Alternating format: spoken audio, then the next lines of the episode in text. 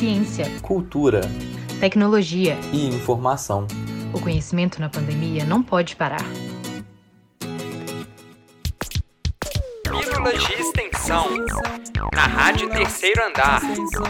Na frequência da Fafiche.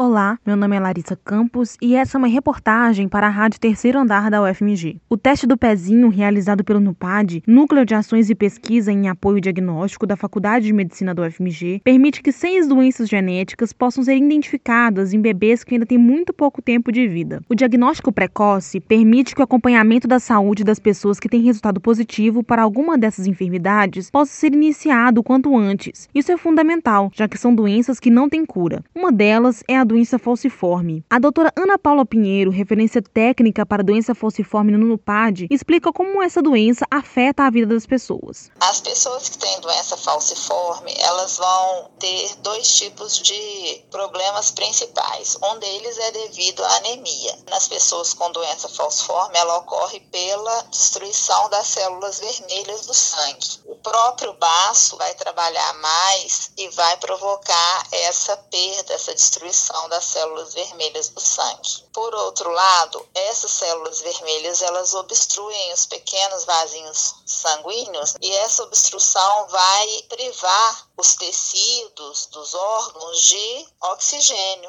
Irani Júnior sabe bem como é isso. Na infância, não conseguia ir à escola por conta das fortes dores que sentia causadas pela doença. A família achava melhor eu não ir à escola, que eles tinham medo de eu passar mal na escola e não saber o que fazer. Então, na minha infância, as famílias de baixa renda, elas não tinham telefone em casa, elas não tinham carro. Como é que a escola ia contactar a família, né? Então, eles não me mandavam para a escola.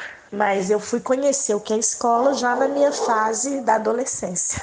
Por conta da falta do teste do pezinho como política pública, ela só descobriu a doença durante a primeira gestação, quando os médicos perceberam que havia algo de diferente nos exames do bebê. Ele tinha um traço para a doença falciforme. Eles queriam saber de onde, né? Aí começou a pesquisa familiar de quem tinha herdado esse traço. E aí, né, ele herdou da mãe, que a mãe já estava muito ruim. Então veio a descobrir por que, que eu tive uma infância. A minha infância foi tão, tão difícil, né? Minha infância foi muito em hospital, tratando de anemia profunda, as dores que Ivani sentia são causadas pela doença. A doença falciforme ocorre por conta de uma mutação em uma hemoglobina que se transmite dos pais para os filhos. Essa doença genética é majoritária entre a população negra, mas não é exclusiva desse grupo. Ainda assim, o racismo está presente no modo como a sociedade lida com essa doença. Ana Paula Pinheiro ressalta que a saúde dessas pessoas já negligenciada pode ter o quadro piorado por conta do racismo